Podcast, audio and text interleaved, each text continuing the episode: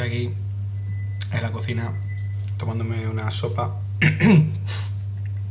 con lo que sea, catarro, virus de la hostia, que estoy de baja. O sea, a ese punto llega Manuel, a darme la baja. Y nada, estaba aquí, no sé si este vídeo lo subiré, pero es que me ha revuelto las tripas. Estaba aquí, ¿no? Pues comiéndome la sopa y tal, y he dicho, pues voy a poner YouTube. Joder, si YouTube es hoy en día como el primer medio de, entertainment del público del mundo. Y además con los gustos y las búsquedas, las preferencias, las cookies, pues perfectamente sabe lo que me gusta. Y me suelta un vídeo un vídeo ahí de un, de un pollo con mucho flow, con muchos tatuajes, con un peinado súper califragilístico espialidoso, eh, que debe ser muy famoso. No, no recuerdo el nombre ahora mismo, fíjate, lo acabo de ver y me da igual. 59 suscriptores. Y el tío decía en su vídeo, ¿por qué eh, pagar el coche de golpe es descapitalizar? O no es descapitalizar, no tengo ni puta idea. El caso es que me ha llamado la atención y le he dado. Y entonces el tío empieza y dice, eh, bueno, tal, no sé qué, aplicando otra historia y tal. Y dice, ahora os voy a decir, el segundo titular es, ¿por qué eh, no debo de pagar el coche de, un, de una vez? ¿O por qué yo no lo haría? Dice el tío. Y digo, bueno, pues vamos a seguir escuchándole porque esto promete. Digo, igual, más una cosa cercana, ¿no? Una cosa que eh, recientemente yo he pagado mi coche así, pum. ¿no? Vendí la casa de mi abuela y de hecho esta semana, si todo va bien, pues tendré el coche. Y lo he pagado así, pum. De hecho, el concesionario no quería que lo pagara pum pum, quería que lo financiara. El seguro de. El seguro igual, querían que lo fraccionara. Digo, todo el mundo está obsesionado, macho, porque porque no pague las cosas de golpe. Y claro, esto es algo que yo ya más o menos me olía, pero cuando, cuando ya lo ves tan claro, ¿sabes? Tan, tan, tan nítido, dices, normal, normal que no queráis que pague el coche, el seguro de golpe. Y dice bien el hombre este, más o menos viene a decir, pongamos que un coche, que nuestro coche cuesta 39.000 euros. Y digo, joder, qué pedazo de coche, macho es que ni un Tesla. Y te pongamos que cuesta 39.000 euros. Eh,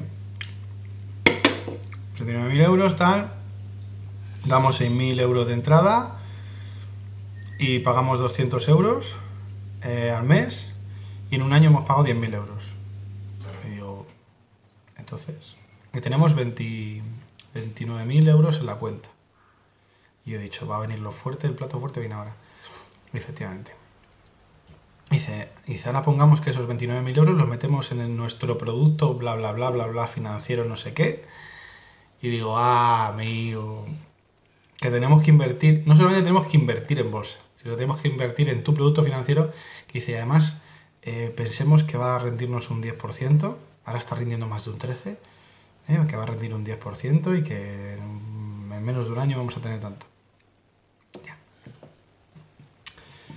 Me voy a ser breve porque me podría extender aquí una hora hablando de esto.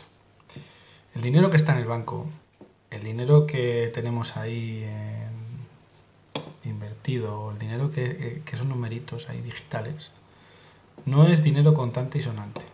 No es eh, beneficio neto, no hay nada, no existe.